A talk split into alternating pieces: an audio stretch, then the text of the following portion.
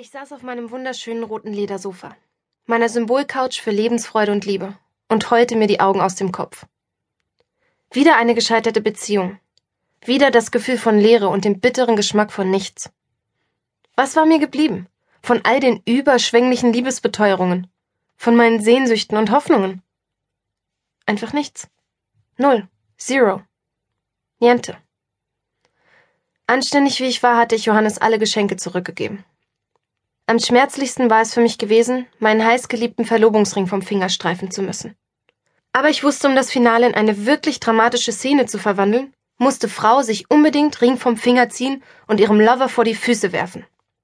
So etwas lernte man, oder besser gesagt Frau, heute schließlich in diversen Fernsehserien. Und ich muss sagen, es hatte was. Johannes riss seine Augen vor Entsetzen weit auf, war unfähig, auch nur ein Wort zu sagen. Und bis er sich wieder gefasst hatte, hatte ich längst mit einer eleganten Drehbewegung den Rückzug angetreten und würdevoll erhobenen Hauptes die Szenerie verlassen. Dieses Bild war mir geblieben und äußerst wichtig.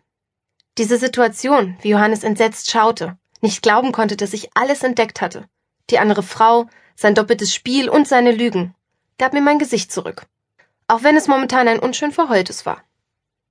Der Schmerz war da und würde bestimmt noch eine Weile bleiben. Am schlimmsten war das Gefühl der Leere und Einsamkeit. Ein dunkler, tiefer Abgrund, der sich auftat und einen gnadenlos verschlingen wollte. Wie oft war ich schon vor diesem erschreckenden, dunklen Loch gestanden und hatte es geschafft, nicht hineinzufallen. Ich war eine starke Frau. Jawohl. Ich hatte keinen tollen Mann verloren, aber Johannes eine tolle Frau. Mit 34 Jahren war ich im besten Alter, meiner Meinung nach. Ich sah nicht nur besser aus als der Durchschnitt, nein, ich lag sogar weit darüber. Ich hatte langes, blond gelocktes Haar und eine Figur, die jedem Mann den Atem raubte. Selbst mein Name versprach Erotik und Spannung pur. Anouk. Welcher Mann konnte diesem Namen widerstehen? Als Gründung des Ganzen kam hinzu, dass ich eine Französin war. Als Tochter eines Botschafters und einer Fremdsprachensekretärin in Paris geboren und in Berlin zweisprachig aufgewachsen. Tochter aus gutem Hause, die es selbst zu etwas gebracht hatte. In Literaturwissenschaft promoviert, tätig an der FU Berlin. Dr. Anouk Dubois. Alle Männer waren scharf auf mich. Wie konnte Johannes es wagen, mich zu betrügen? Noch dazu mit so einer billigen Schlampe. Ich schluchzte laut auf und warf mich theatralisch in die Kissen. Alleine acht gescheiterte Beziehungen in den letzten sechs Jahren.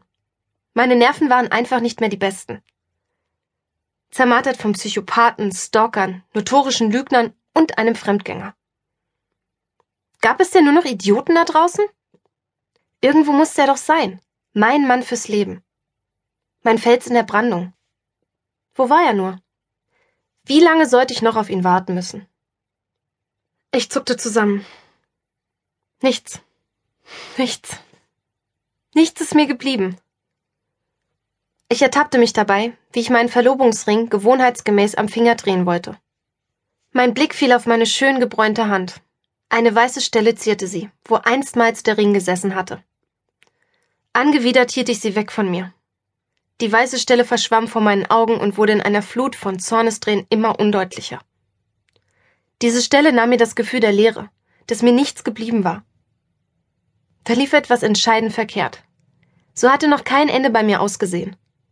Dieser weiße Kringel machte mir alles kaputt. Ich brauchte aber verdammt nochmal dieses Gefühl, dass mich nichts mehr verband mit meinem Ex.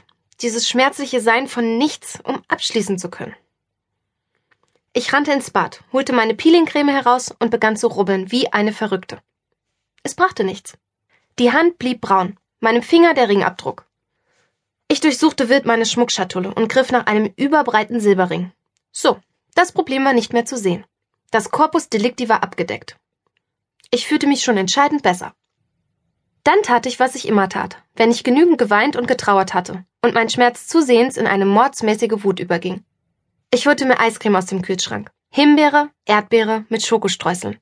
Meine geliebte und weltbeste Eiscreme-Liebeskummer-Auslöschsorte. Ich setzte mich auf mein Sofa, auf dem ich schon so viele Männer geliebt und um ebenso viele Männer geweint hatte, schaltete den Fernseher ein und löffelte klischeehaft mein Liebeskummer-Eis. Irgendwann musste ich eingeschlafen sein.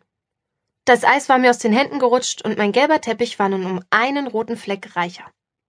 Ich überlegte kurz, wo ich die Geilseife hingeräumt hatte. war aber zu müde, um auch nur einen klaren Gedanken